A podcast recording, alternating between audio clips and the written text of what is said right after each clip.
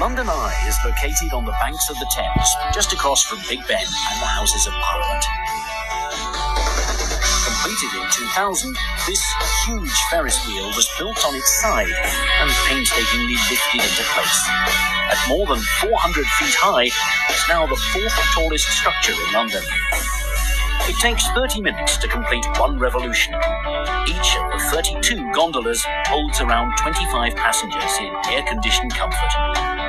It's also possible to book a gondola for a private function or even a wedding. From the top, you'll see sweeping views across the city and countryside, up to 25 miles away. The, Lo- the London Eye is located on the banks of the Thames, just across from Big Ben and the Houses of Parliament.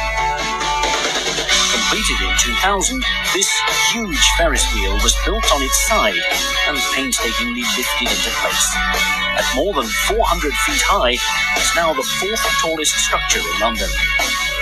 It takes 30 minutes to complete one revolution. Each of the 32 gondolas holds around 25 passengers in air-conditioned comfort.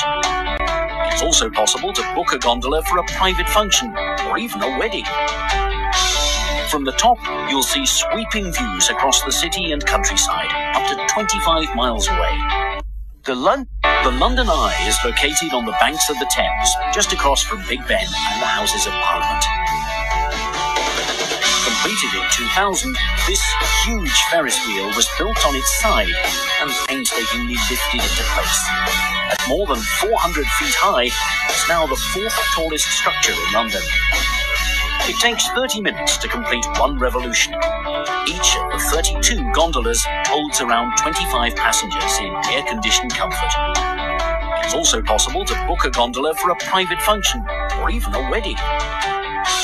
From the top, you'll see sweeping views across the city and countryside, up to 25 miles away. The London Eye is located